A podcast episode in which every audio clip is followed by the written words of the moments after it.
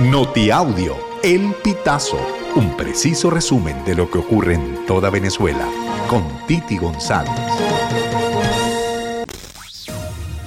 Bienvenidos a una nueva emisión del Notiaudio El Pitazo del 14 de junio del 2023.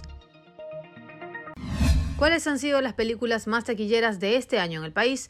El presidente de la Asociación de la Industria del Cine, José Pisano, explicó que el primer semestre del año registró un aumento de 44% en cuanto a asistencias a las distintas salas cinematográficas del país. En total, unos 4.12 millones de boletos se vendieron en los cines durante este año. Super Mario Bros. fue la más taquillera con 1.2 millones de espectadores, le siguen Rápido y Furioso, Spider-Man, Guardianes de la Galaxia Volumen 3 y La Sirenita. El año pasado el número de espectadores creció 191% con respecto al 2021.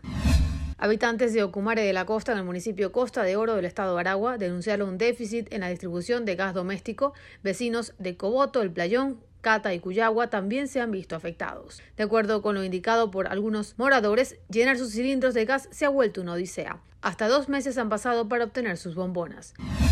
El gobierno de Panamá anunció este jueves 13 de julio que creó un permiso temporal de protección humanitaria al que pueden optar los migrantes irregulares que se encuentran en este país. Se creó el permiso temporal al que pueden optar todas las personas extranjeras sin distinguir la nacionalidad que se encuentren irregulares dentro del territorio nacional y que hayan permanecido en el país por un periodo no menor a un año sin haber iniciado proceso migratorio, indicó la Gaceta Oficial número 112. Las solicitudes para el permiso temporal de protección podrán hacerse a partir del lunes 17 de julio hasta el 19 de julio del 2024.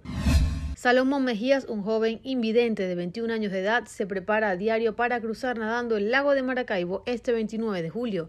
Se trata de una actividad que se llama Cruz Extremo y solo está sujeta a que las condiciones ambientales del estuario mejoren debido a la presencia de agua de algas marinas. El atleta, quien perdió la vista a los tres años, tiene previsto cruzar el lago de los municipios Miranda y Maracaibo. Para lograr la hazaña cuenta con el apoyo de la Alcaldía de Maracaibo, Fundación María Elena, empresas privadas, según reseñó una nota de prensa. La inhabilitación política a María Corina Machado, anunciada el pasado 30 de junio por el Contralor de la República, Elvis Amoroso, ya comenzó a despertar el interés de laboratorios de desinformación. Así lo reseña una nota de prensa enviada por el Observatorio Venezolano de Fake News. De esta manera continúan alertando sobre la desinformación en materia electoral y recomiendan a los ciudadanos validar la información antes de compartirla.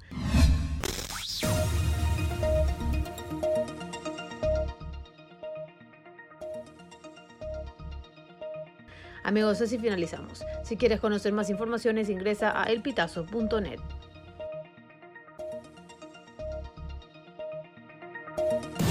Estas informaciones puedes ampliarlas en nuestra página web, elpitazo.net.